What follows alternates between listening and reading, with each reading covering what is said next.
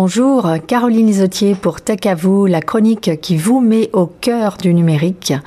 Aujourd'hui, nous allons aborder une thématique euh, plus euh, économique pour euh, parler de comment le modèle d'entreprise coopérative peut être applicable au secteur technologique. En effet, on a tendance à imaginer les sociétés de la tech, comme on dit, les euh, Airbnb, les Uber, comme étant des sociétés euh, à structure euh, capitalistique classique, avec des investisseurs et des salariés.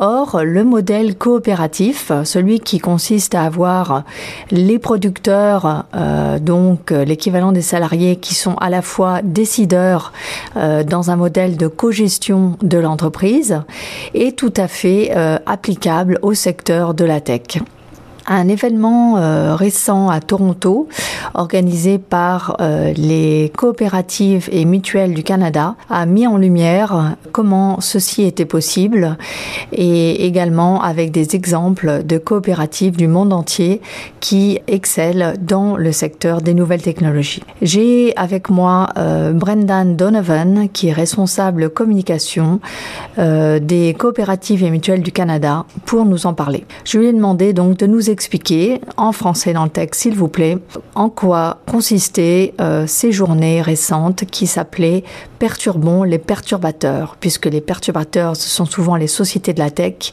L'idée était que les coopératives pouvaient elles-mêmes perturber ces perturbateurs. L'événement, c'était pour euh, avoir les gens qui, qui, travaillent surtout dans la technologie de se rencontrer euh, avec le modèle coopératif. De notre côté, c'était le premier événement à Canada, euh, surtout à Toronto, qui touche sur, les sujets euh, des plateformes. Tout ce qu'on appelle plateforme aujourd'hui dans le secteur euh, tech, c'est Uber, c'est Airbnb, c'est quoi Est-ce que Amazon est un peu Amazon, une plateforme c'est une plateforme, oui. Voilà.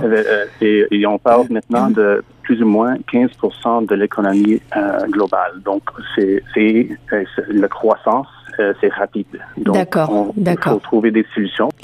Ok, donc c'est vrai que ce qui était intéressant dans cet événement auquel je me suis rendue, c'est qu'il y avait une vision globale en fait, que c'était pas un événement euh, uniquement canadien, euh, qu'il y avait euh, notamment, vous avez mis en avant des coopératives qui venaient d'Europe, de Belgique, d'Espagne, et également évidemment des coopératives des États-Unis, en plus de coopératives du, du Canada. Donc ça, c'est vrai que c'était quelque chose euh, d'assez innovant euh, par rapport au mouvement coopératif qu'on imagine souvent comme étant justement hyper local, très très local et euh, pas forcément avec une vision très internationale.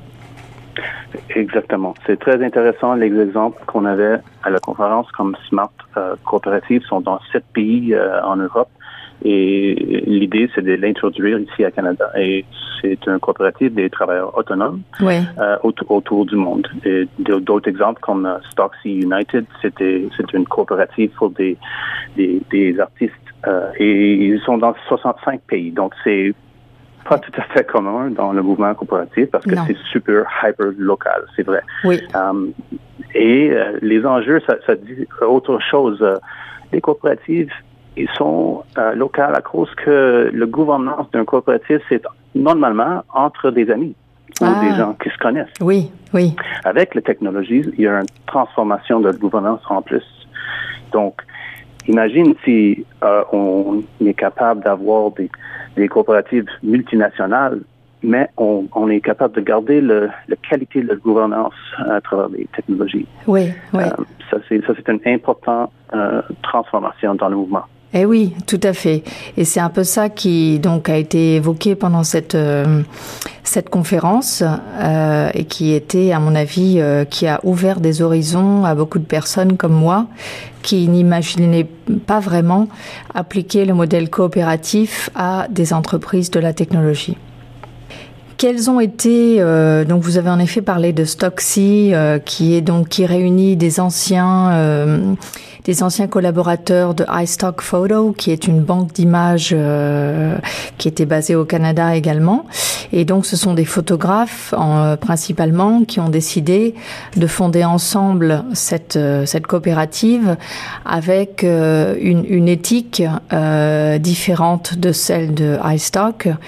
Est-ce que vous pouvez nous en dire plus sur donc en quoi finalement euh, cette coopérative n'a pas la même vision qu'une euh, qu'une que la société euh, privée iStock qui à laquelle ils appartenaient avant. Oui, et ça, on aime bien parler de Stockfi à cause qu'ils sont canadiens. Oui, ben oui. et, oui. En effet, c'est un exemple qui, qui était fondé en 2012. Oui. Donc, c'était avant qu'on avait, euh, disons, un mouvement où, euh, ils cherchaient quelque chose, un modèle euh, dans ce temps-là, et c'était une des premières plateformes. D'accord. Et à part de ça, c'était intéressant parce que les, les gens qui sont impliqués n'avaient pas la nécessité de, de, de, de, fonder une autre compagnie. En effet, ils ont gagné leur, leur argent Oui. parce qu'ils ont vendu, euh, vendu iStock pour 50 millions de dollars. Donc, ça, D'accord. c'est ça, c'est important. Oui. Et en plus, euh, ils étaient toujours des experts dans le domaine de, de stock photography. Ça, c'est Mhm. quelque chose d'important. Mhm. Ils sont, ils sont des experts. Oui. Et c'est pas comme euh, quelque, si, s'ils lançaient une autre compagnie, même que ça, ça, ça aurait un succès, je crois, Oui. parce que c'est, c'est la qualité. Oui. De l'autre côté, c'est intéressant qu'ils qu'ils venaient de, de, de, de vendre quelque chose. C'est ça l'objectif euh, dans le monde. Euh, On veut vendre notre compagnie pour 50 millions de dollars Oui. et on, on veut s'asseoir sur la plage. Oui. Mais finalement, à cause que iStock était construit comme une communauté, avec des, des gens qui gagnaient pas gros montants d'argent, mais c'était des personnes qui vendaient quelques photos et c'était une communauté. Mm. Après, après que Getty Images ont acheté, Oui. euh, ils ont tout changé la relation entre la compagnie et, le- et la communauté. D'accord. Ils ont baissé les, les, les, prix. Les, oui, oui. Les, ils, ont expliqué que vous n'êtes pas important. Oui. D'accord. Euh, vous êtes plus important. Donc, c'était ça qui a commencé. C'était plutôt le changement de la relation et, Hmm. et la communauté était toujours là, D'accord. accessible à les fondateurs. Donc, ils ont lancé Stockfy. D'accord. Et donc avec un, un, un état d'esprit de valoriser au maximum les, euh, les producteurs, euh, c'est-à-dire euh, les, les, les travailleurs quelque part de la, de, de la plateforme par rapport aux, aux, propriétaires, par rapport à, la, à la direction et aux personnes qui détendraient le, le capital. C'est ça. J'ai l'impression donc c'est un peu ça l'idée. euh, Enfin, c'est pas j'ai l'impression, c'est qu'on le sait. C'est ça l'idée derrière la coopérative, c'est de, de de répartir, si on peut dire, la richesse au maximum du côté des producteurs par rapport à du côté de ceux qui sont détenteurs du capital, par exemple. Hein, c'est un peu ça le. C'est toujours le cas. Ouais. Si on est fermier ou n'importe quoi, les producteurs, on veut assurer que le, les, les- les- c'est le maximum pour les producteurs.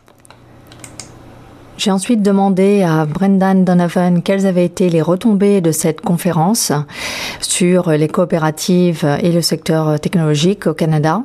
Eh bien, euh, la coopérative d'origine belge qui euh, propose aux indépendants, aux artistes, aux journalistes de gérer tout leur administratif euh, via des outils numériques va a priori s'implanter au Québec puisque le groupe Desjardins cherchait une solution pour ces professionnels qui sont, comme on le sait, en nombre croissant de nos jours. Donc voilà un effet direct de cette mise en relation.